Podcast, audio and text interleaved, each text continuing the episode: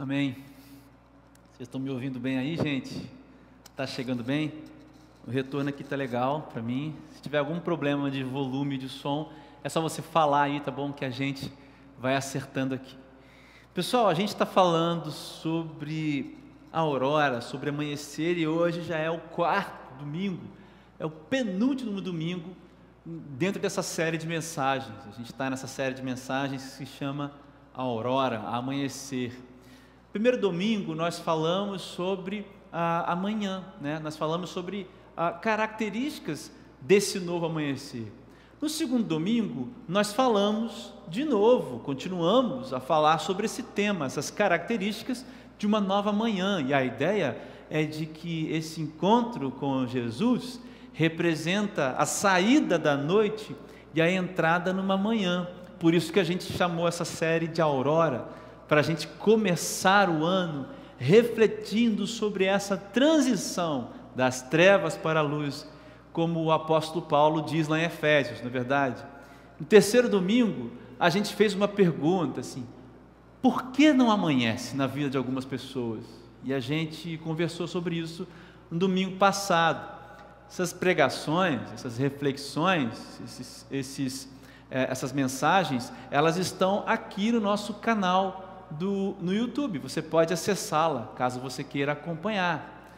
E hoje eu quero falar com você é, sobre amanhecer, só que eu quero direcionar essa, essa palavra, porque se eu falei sobre características da manhã nos dois primeiros, por que, que não amanhece na vida de algumas pessoas? Hoje eu quero falar para pessoas que já romperam esse amanhecer, mas especificamente para essas pessoas, mas assim, que continuam ah, ou voltaram ou estão direcionadas de novo para a noite.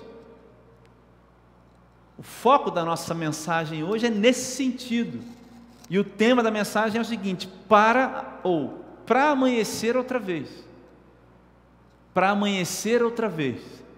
Esse é o foco da mensagem de hoje. Entende? Eu estou querendo falar hoje com pessoas que já vislumbraram amanhã, já viveram amanhã, mas por algum motivo essas pessoas retrocederam. Eu quero falar para essas pessoas, é para quem já conhece amanhã. E aí, assim, nós vamos passar por alguns textos. Eu quero chamar a sua atenção para alguns textos, para a gente pensar sobre isso. Eu vou passar por vários textos hoje. Melhor dizendo, por três textos. E se isso faz sentido para você, eu gostaria que você ficasse aqui com a gente, me desse alguns minutinhos da sua atenção.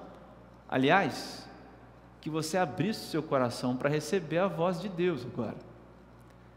Deus ouviu o nosso clamor, nós entregamos nossa vida. Que tal se agora a gente ouvir o que Deus tem a dizer com a gente, para a gente, que é o que mais importa?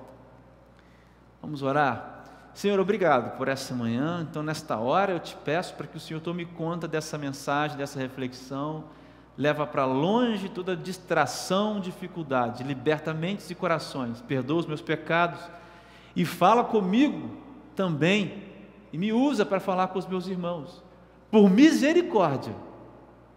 Em nome de Jesus, amém. Amém. Querido, eu quero ler com você o primeiro texto que está lá em Atos 2, 36, 38. Talvez soe um pouco estranho para você, mas o texto é o seguinte: Atos 2, 36, 38. Então está acontecendo aquele evento que a gente chama de Pentecostes, ok?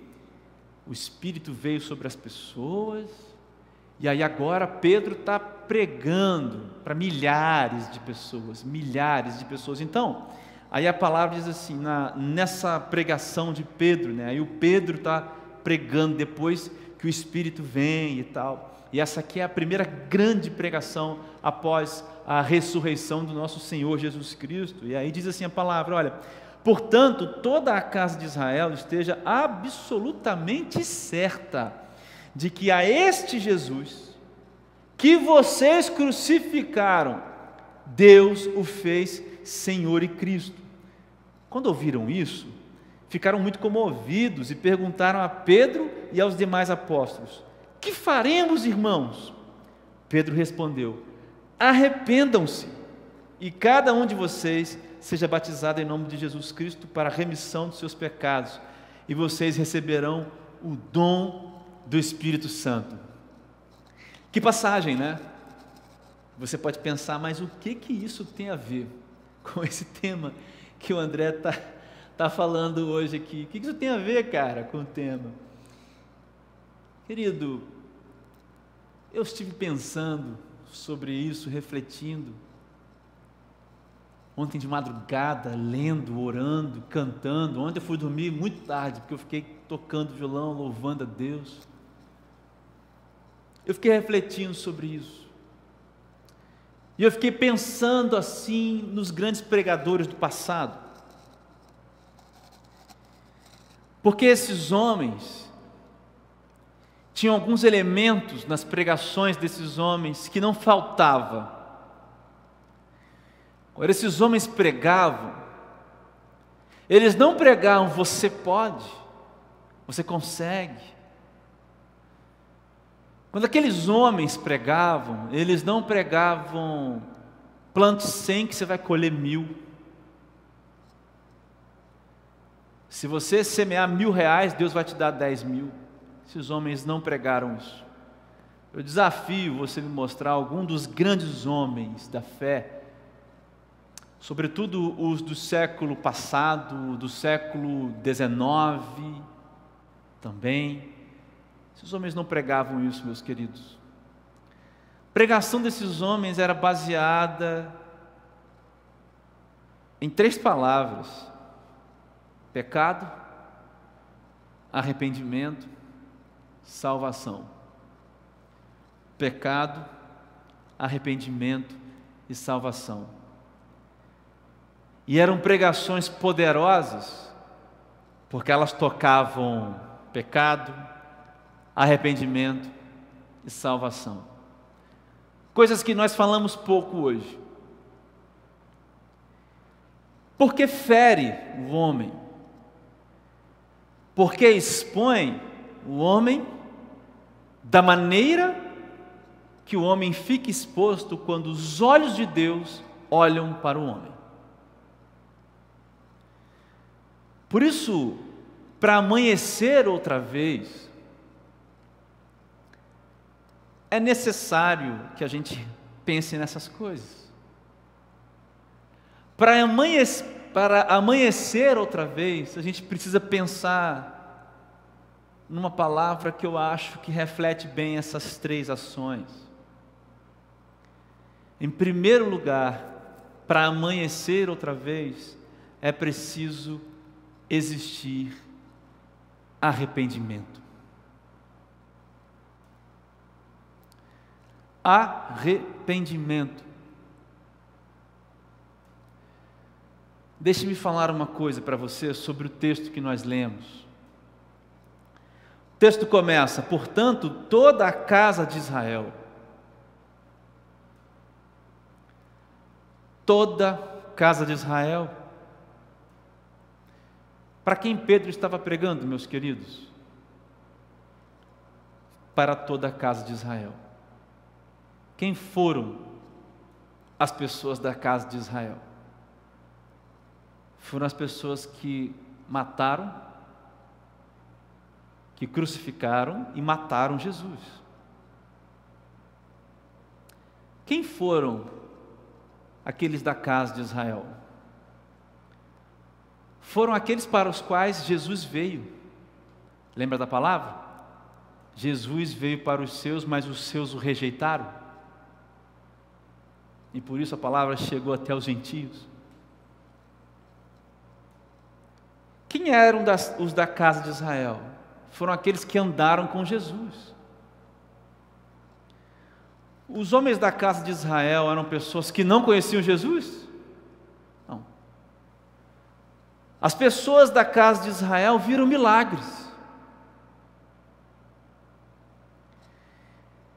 Viram gente manca andar viram cegos tornarem a ver, viram leprosos à beira da morte serem curados, viu mortos ressuscitarem.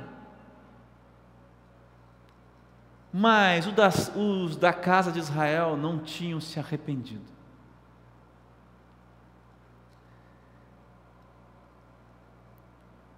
A este Jesus que vocês crucificaram, Deus o fez Senhor. Querido, o que é um arrependimento? Esse violão aqui, que vocês não estão vendo, mas ele está aqui, ó. Me custou alguns dólares. Eu morei um tempo fora do, do país e eu comprei esse violão lá. E não foi fácil porque eu tinha um dinheiro contado. Se eu andar com esse violão com uma correia mais ou menos aqui nele, sabe, uma correia de segurar o violão, e aí ele cai no chão, racha e quebra. Aí eu me arrependo, sabe? Devia ter colocado uma correia melhor, o violão caiu, quebrou. Arrependimento é isso? Não, não é isso também não. Porque o, o arrependimento aqui transforma o arrependido. É como se, se eu tivesse arrependido de fato, o meu violão pudesse voltar a ser novo outra vez. O que é um arrependimento? Presta atenção que isso é a base do Evangelho. Isso é o que os homens do passado pregavam. E é isso que choca as pessoas. É por isso que confronta. É por isso que Jesus disse: Olha, eu vim causar mesmo separação. Alguns vão te odiar mesmo, vão odiar vocês, discípulos, porque a mensagem é dura. O homem caminha nesse sentido. Nesse sentido. Enquanto Deus está aqui. A naturalidade do homem é dar as costas para Deus, e não apenas dar as costas para Deus, mas caminhar em direção oposta a Ele. O arrependimento não é apenas uma volta de 180 graus. O arrependimento é virar, é girar em direção oposta e caminhar em direção a Deus. Veja, o, o que, que eu acho que é o arrependimento? O arrependimento é o estado de consciência capaz de fazer alguém virar 180 e andar de novo na direção de Deus, porque todos pecaram e todos estão destituídos da glória de Deus. Romanos, carta de Paulo a Romanos. Todos pecaram o arrependimento é quando você se toca que o Jesus a quem você crucificou, Deus fez ele Senhor. E se isso não arrancar de você a sua arrogância, e se isso não te colocar de joelhos,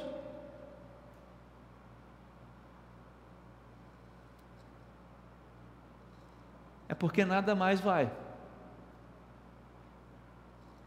Arrependimento é quando você ouve isso. O Jesus que eu crucifiquei, Deus fez dele Senhor.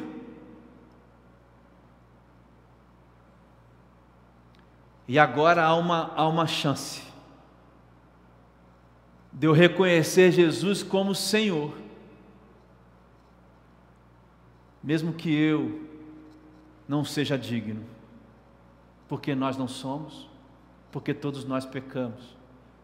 Não existe um de nós, nunca houve, nem nunca haverá, nem um homem mais espiritual, poderoso, nem esse, cheio de poder, onde nem Paulo, nem Pedro, nenhum desses está fora da necessidade do arrependimento.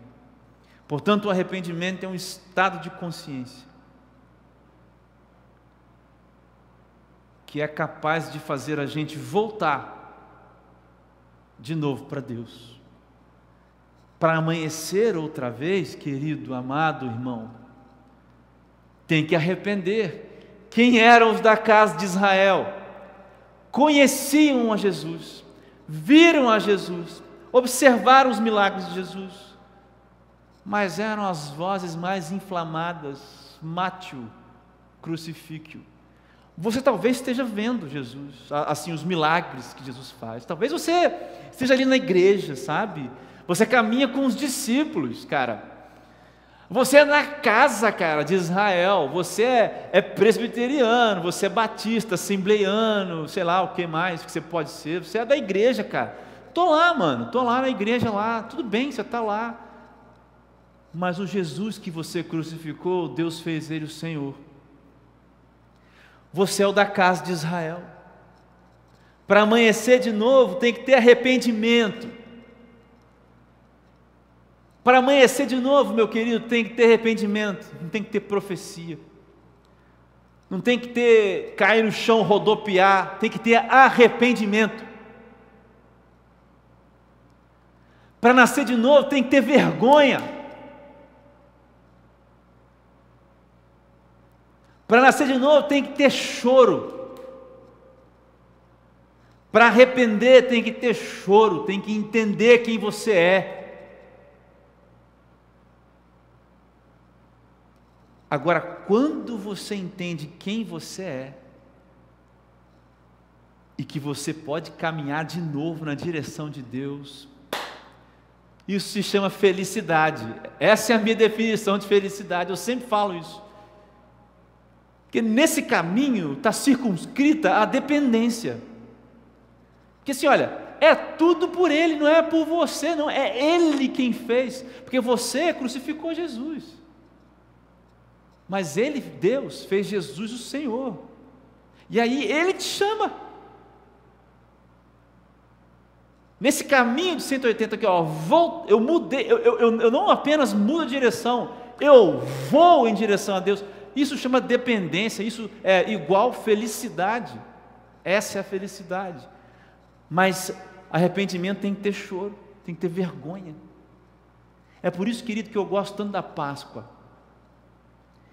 Eu, eu, penso na Páscoa e começo a chorar. Eu vou pregar na Páscoa, eu choro. Tem um vídeo aqui no YouTube do Raiz, que eu estava gravando num lugar, eu tive que ficar parando, porque é vergonha. É ver Jesus crucificado. Eu não entendo como essas palavras saíram do nosso vocabulário de pregação, arrependimento, pecado e salvação. Onde ficou a vergonha? Talvez seja por isso que deixou de amanhecer na sua vida. E não pense que o arrependimento é uma vez e acabou. Porque no meio do caminho a gente continua pecando. Mas é que agora a gente aprendeu o caminho. Quando eu peco, eu tenho um pai que me ama. E se eu confessar meu pecado, Ele é fiel e justo para me perdoar. 1 João, versículo, é, capítulo 1, versículo 9. Ele é fiel e justo para me perdoar. Agora eu aprendi o caminho. Arrependimento. Era para os da casa de Israel, meu irmão, meu querido. Ver Jesus, saber quem Ele é, observar os milagres e ser da casa de Israel não é suficiente. Não é suficiente pular. Não é suficiente completar os ritos. Se a sua igreja é pentecostal, não é suficiente girar, falar em línguas. Não é suficiente. Isso, na verdade, meu irmão, não significa nada, se me perdoa a palavra. Tem muita gente enganando os outros aí, rodopiando e falando em língua. Se você é de uma igreja reformada, não adianta nada. O terno que você usa, a Bíblia que você carrega, e as palavras bonitas que você diz, e a Bíblia que se você conhece, que você conhece, e, e o seu o, o, a pompa que você carrega por ser um reformado, se não tem arrependimento na sua vida. Arrependidos, meu querido, para terminar esse bloco, Arrependido, ele não volta a pé, não, ele volta de joelhos. As marcas do arrependido não estão nos pés, estão nos joelhos. Que isso aqui quebra a gente. O Jesus que nós crucificamos, Deus, Deus, Deus o fez o Senhor. Isso quebra os nossos pés, isso nos coloca de joelhos. E a gente volta é ajoelhado para Deus. Arrependimento. Mas eu comecei a, a, a, pensar sobre isso, refletindo. Eu andei mais um pouco no livro de Atos e cheguei no capítulo 7. Aí eu observei aquele, aquela famosa passagem do Estevão. Atos 7, versículos 56, ah, perdão, 55 a 60. Olha o que diz. Mas Estevão, cheio do Espírito Santo, levantou os olhos para o céu e viu a glória de Deus. E Jesus, de pé à direita de Deus, disse: ah, eh, Desculpa, ele viu a glória de Deus e Jesus de pé à direita de Deus. Então Estevão disse: Veja o céu aberto e o filho do homem de pé, à direita de Deus.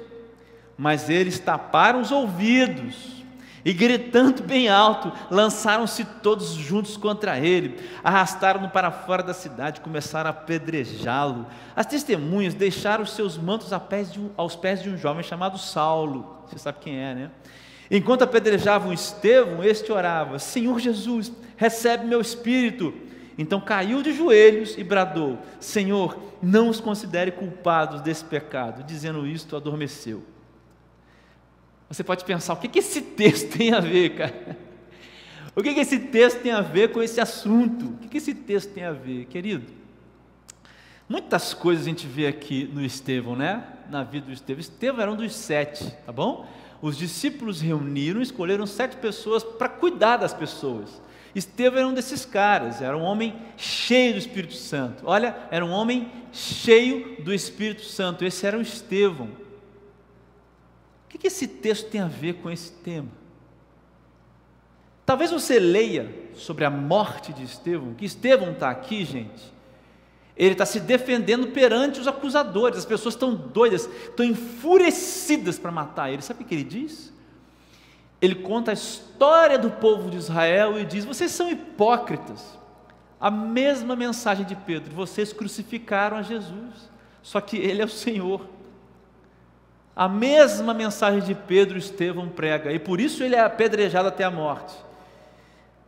Mas tem um conceito que permeia esse texto, que aliás permeia a vida do Estevão, que é o relacionamento.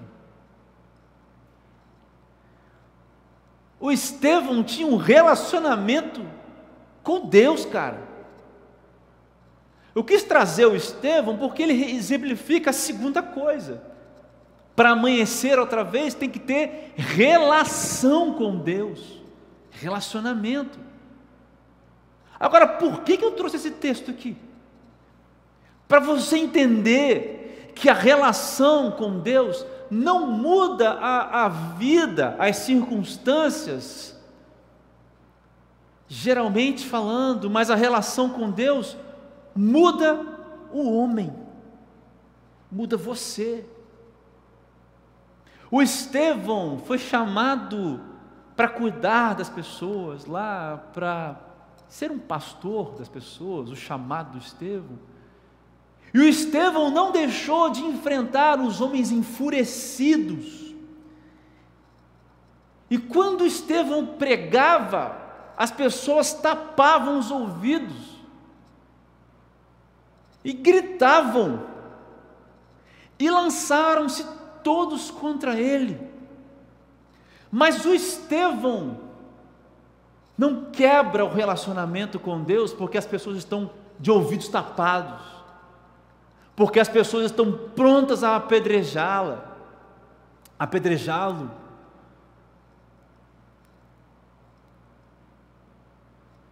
Mas muitos de nós pensam que o relacionamento com Deus vai mudar a vida. E não o homem. Meu querido, o Estevão era tão mudado, tão mudado, que ele foi o fator de mudança da situação. Ele foi. Você viu como é que termina o texto? O Estevão sendo apedrejado, morrendo de joelho, sendo apedrejado, meu irmão, ele vê Jesus, cara. Ele tem uma visão dos céus. E ele fala assim: Senhor, me perdoa essas pessoas, não coloca sobre elas o peso desse pecado, não, que elas estão cometendo. Elas não sabem o que estão fazendo. Uau! Quem mudou foi quem? Quem que é diferente aqui? Quem que agiu diferente? Estevão ou as pessoas? Quem que agiu diferente? Estevão as pessoas? O que faz alguém que está sendo apedrejado? Pede para parar, pelo amor de Deus, foge ou faz essa oração? Agora, o que, que esses homens aqui deveriam fazer com Estevão? Ter misericórdia dele ou continuar apedrejando?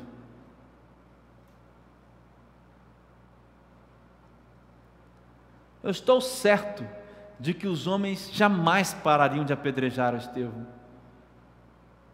Mas o Estevão foi quem teve a posição diferenciada. Sabe por quê? Porque o Estevão tinha relacionamento com Deus. Mas aí a gente começa, amanhece a nossa vida, arrependeu relação com Deus, mas aí começam os pastores que nos fazem mal, as pessoas na igreja que nos marcam, que nos fazem mal. Aí começa a vida dar errado em algumas coisas.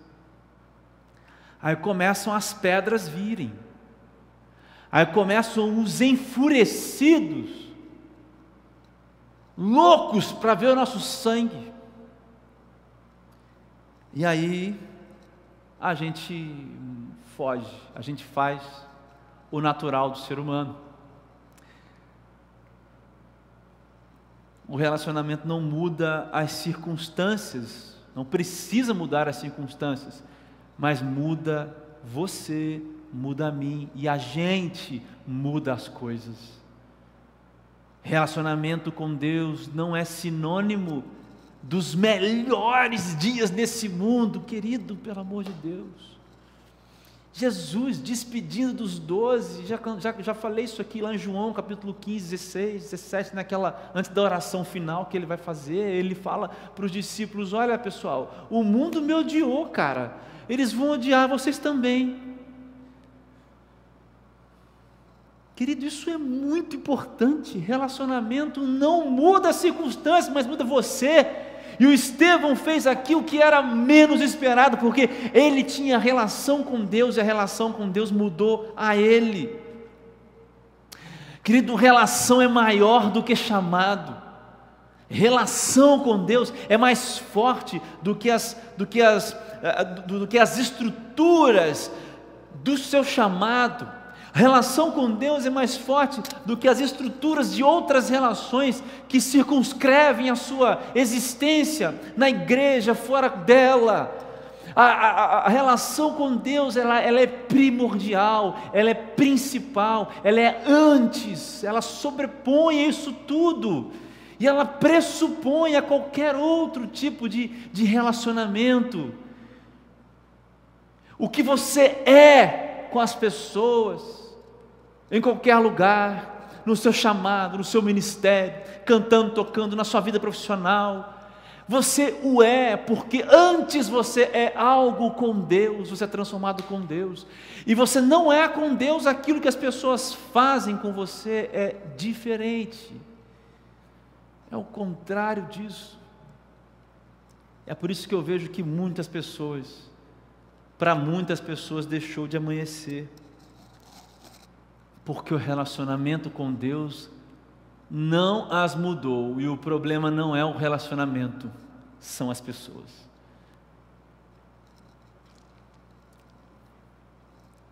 Relacionamento tem a ver com disciplina, com busca diária, busca incessante tem a ver com não mudar o pensamento. Ele é meu Deus, é Ele que Ele está comigo.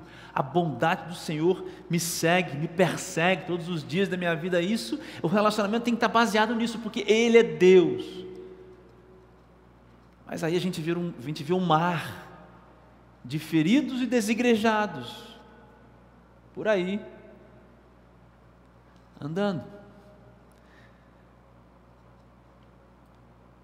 Para todos esses que Jesus chamou, presta atenção. Para todos esses homens que foram pais da igreja, para todos eles, houve um momento desse. Para todos eles houve a perseguição. Todos foram perseguidos, queridos. Pedro, Paulo, João, todos os discípulos, Mateus, Marcos, todos. E os líderes das igrejas as quais o, nas quais os apóstolos iam, iam fundando, todos foram perseguidos. Logo depois do Pentecostes, do avivamento, todos sofreram perseguições. Todos. Mas todos foram transformados no relacionamento com Deus. Porque o relacionamento pressupõe o chamado.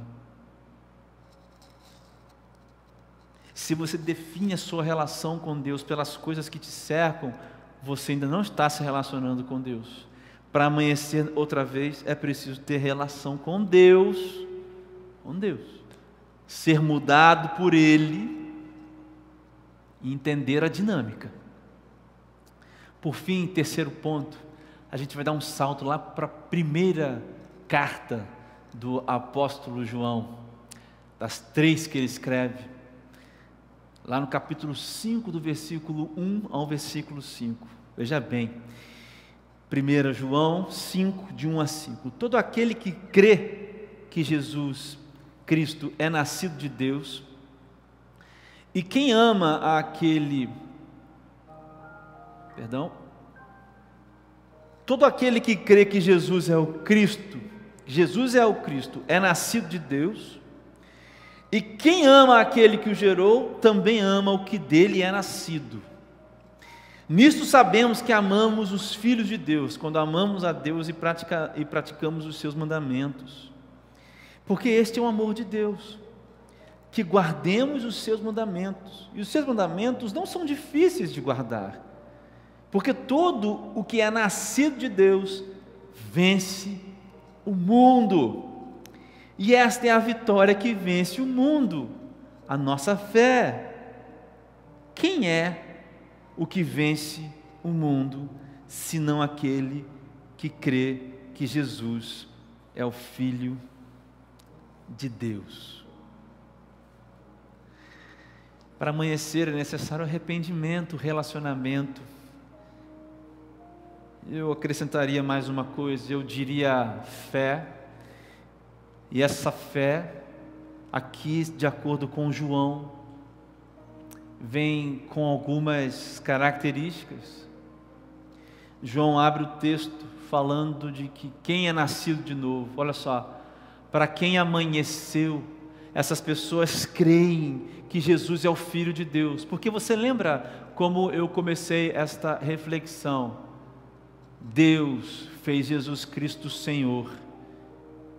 A partir do arrependimento, a gente acredita, crê. A gente deposita a nossa vida na verdade de que Jesus é o Filho de Deus. Esse é o nascido de novo. Esta é a porta da manhã esta é a porta que vai abrir para aquele que sai arrependido da noite para o dia, a porta da fé, que transforma alguém em desacreditado num crente que Jesus Cristo é o Filho de Deus. Só que o apóstolo também diz que esta fé, esta crença, transforma as pessoas no sentido de que, primeiro, elas amam aqueles que também foram, aqueles que também creem que Jesus é o Filho de Deus. O que eu quero dizer com isso para você é que o apóstolo João aqui coloca uma realidade de amor ágape, que só pode ser gerada a partir da fé em Cristo Jesus, a partir do novo nascimento. Mas aqueles que são nascidos de novo, eles amam todos os que são nascidos de novo. Então, crer em Jesus Cristo reflete numa atitude de fé, reflete em ações morais, na prática. Na prática. Para nascer de novo, meu querido, tem que crer em Jesus e tem que demonstrar essas coisas na prática. Tem que amar o próximo, tem que amar aqueles que são os irmãos, que são filhos de Deus, tem que amar essas pessoas.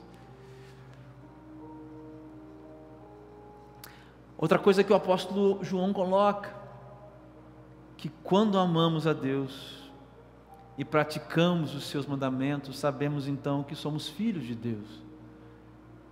O apóstolo João coloca aqui a outra característica desta fé, que é a obediência. Você diz que ama Deus, você diz que está arrependido, você diz que quer um relacionamento com Deus.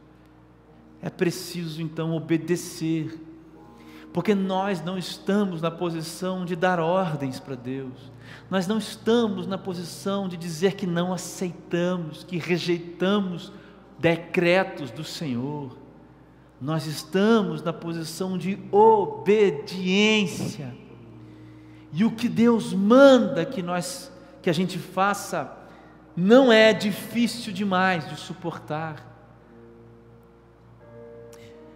Não é impossível. O que eu quero dizer com isso? Que a caminhada, a constância da manhã, olha, a constância da luz brilhando da manhã tem a ver com continuar obedecendo a Deus. Não é fácil, é difícil, mas não é impossível, não é difícil demais, não é demasiadamente difícil. Então, para você que quer amanhecer outra vez, você precisa obedecer a Deus, as coisas que Ele fala com você agora, as direções que Ele diz para você. Olha, segue para esse caminho. Olha, termine esse relacionamento. Olha, não é por aqui. Olha, trata bem essas pessoas. Olha, dá outra face. Olha, eu estou te chamando para fazer uma obra, aceita o meu chamado. Olha, tenha disciplina na sua vida para falar comigo. Me busque todos os dias. Obedecer a Deus, para que a luz da manhã continue constante. Isso é uma chave, meu querido amigo, irmão, é uma chave para mim e para você hoje, aqui, nessa manhã. Eu desejo que você entenda isso que eu acabei de dizer. Tem que obedecer a Deus. Apesar de ser difícil, não é difícil demais, não é impossível. E olha, cada vez que você obedece a Deus, mais perto, mais perto, mais feliz, mais contente menos dependente do mundo, mais dependente de Deus. Por último, o apóstolo João disse que essa fé, que nos faz amar os outros, que reconhecer que os outros também são filhos de Deus, que nos capacita a obedecer a Deus e a amar a Deus, essa fé, ela vence o mundo. Eu vou encerrar por aqui. Porque o apóstolo João está dizendo que essa fé é a força que mantém a luz da manhã. Para nunca mais precisar amanhecer outra vez. Quando o apóstolo João diz que vence o mundo, ele está falando daquela palavrinha que eu disse lá no início: pecado. porque é isso que afasta. O pecado é o que abre as portas da noite outra vez. Pecado é o que faz os dias claros tornarem-se escuros. O pecado é o que turva a nossa visão. O pecado é o que muda o nosso entendimento. O pecado é o que estraga.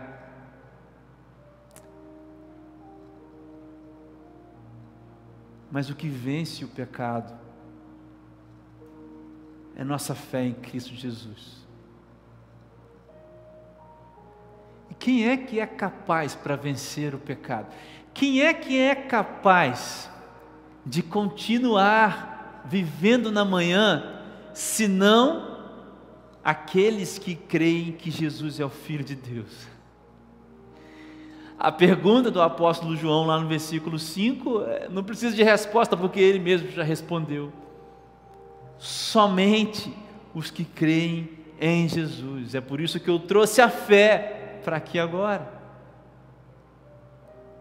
Não tem jeito, cara. Para amanhecer outra vez, você vai ter que acreditar, confiar em Jesus, reconhecer Ele como Senhor. Você vai ter que se submeter, vai ter que obedecer a Deus. Você vai ter que, talvez com choro, viu? Talvez sangre. Provavelmente vai acontecer isso mas é, é assim que a gente vence o mundo. Fé em Jesus, amor para obedecer a Deus, amar o próximo, amar os outros, continuar em comunhão com aqueles que pisam e fazem mal para a gente. Olha, só com a fé em Jesus Cristo, é só assim, cara. Três coisas que eu falei hoje aqui: arrependimento, relacionamento e fé, arrependimento, relacionamento com Deus e fé. Eu não sei qual é a sua, a, o seu momento, né? E eu não sei como que você chegou nessa manhã. Eu sei que eu preciso que a minha vida seja mais consciente do arrependimento que a minha vida seja mais estabelecida em relacionamento e que a minha vida seja mais consumida pela fé em Cristo Jesus. Eu quero orar por você, por cada um de nós. A gente vai orar. Você vai, a partir de hoje, se está arrependido, caminhar em direção se está arrependido, começar um relacionamento com Deus. Se a fé está brotando em você, você vai começar a regar essa fé. Você vai orar todos os dias. Você vai ler a sua Bíblia todos os dias. Você vai procurar a igreja para frequentar. Você, se não tiver uma igreja, se tiver muito novo nisso tudo, quiser caminhar com a gente um tempo, a gente vai caminhar com você. Mas você vai sair do seu lugar também. Você não precisa sair do seu lugar, vir aqui na frente, porque a gente nem está junto. Mas no, na sua existência, no seu dia a dia, você vai sair do seu lugar. Porque se existe arrependimento, se existe vontade do relacionamento, e se existe uma fé querendo brotar, você vai sair do seu lugar. E nesta semana você vai se movimentar em direção a Deus. Já disse o que você precisa fazer. Eu vou orar por você por nós, para amanhecer outra vez. Senhor Deus, eu coloco nas tuas mãos todos os meus irmãos, todos aqueles que ouviram essa mensagem. Pai, a gente sabe que muitos, muitos de nós vivemos, Senhor Deus, as nossas vidas e muitas vezes essa noite vem, toma conta e toma conta toda essa névoa dessa, essas trevas. A gente reconhece, Deus, que o Jesus que nós crucificamos, você, Deus, o fez Senhor todas as coisas. A gente reconhece. Nós aqui estamos dando meia volta e voltando, caminhando em Sua direção, Deus. É isso que a gente quer fazer aqui agora. Deus, a gente precisa desesperadamente de um relacionamento com você. Espírito Santo, a gente precisa que você caminhe, fale com a gente. Espírito Santo, a gente pede que você se manifeste do jeito que você quiser se manifestar, Espírito Santo. Com sinais, prodígios, maravilhas, ou no silêncio. Mas nós precisamos do confronto que vem de você do convencimento, Espírito Santo, que é você quem dá, da consolação, Espírito Santo, que é você quem dá. Sabe, a gente quer ser diferente, Espírito Santo, a gente não quer que as mudanças aconteçam no exterior, nós seremos a mudança, nós seremos a mudança. Espírito Santo, faz esse, essa obra em nós. mas também precisamos de fé. Nós queremos entregar nossos corações, Senhor Deus, na tua presença nessa hora. A gente crê que Jesus é o teu filho, ele veio à terra, ele foi homem ele viveu aqui. Homem 100%, Deus 100% ao mesmo tempo enquanto esteve aqui. Deixou a glória para se tornar um de nós. E nós o rejeitamos mas por causa da tua graça, nós temos acesso, e Ele se tornou o nosso Salvador, nós cremos nisso, nós precisamos te obedecer, Deus, eu sei, Deus, eu sei, eu sei que nós precisamos te obedecer, mas nós somos fracos, Pai, fortifica nossa fé nesta hora, no nome de Jesus, porque nós queremos vencer o mundo hoje, vencer o mundo amanhã, vencer o mundo depois, vencer o mundo depois de amanhã, depois, depois. Deus, noite e nunca mais, para amanhecer de vez e de uma vez por todas. Essa é a minha oração, esse é o meu pedido, Senhor. Coloco nas tuas mãos todos os que oram assim, todos os corações que oram, nas, que oram aqui diante da tua presença, mentes e corações disponíveis ao Senhor nessa hora. É assim que eu oro, Deus, no nome de Jesus. Amém e amém. Amém. Querido, obrigado pela sua presença. Nós vamos encerrar por aqui. Minha oração é que Deus tenha te abençoado nessa manhã, que a palavra tenha alcançado seu coração, que hoje marque o início de uma nova jornada nas nossas vidas. Você tem toda a liberdade de falar com a gente, de procurar a gente para caminhar com você, seja quando, onde, como você estiver assistindo esse culto ou essa mensagem. Eu reforço mais uma vez os convites para que você faça parte das nossas células a partir da próxima segunda-feira, segunda-feira, dia 1 de fevereiro. Eu faço um apelo a você para que você ore por nós, para nossa viagem missionária nesse fim de semana. Eu faço um apelo para que você compareça todos os sábados lá no Polo Esportivo, agora vai ser os sábados, a partir das seis e meia da tarde.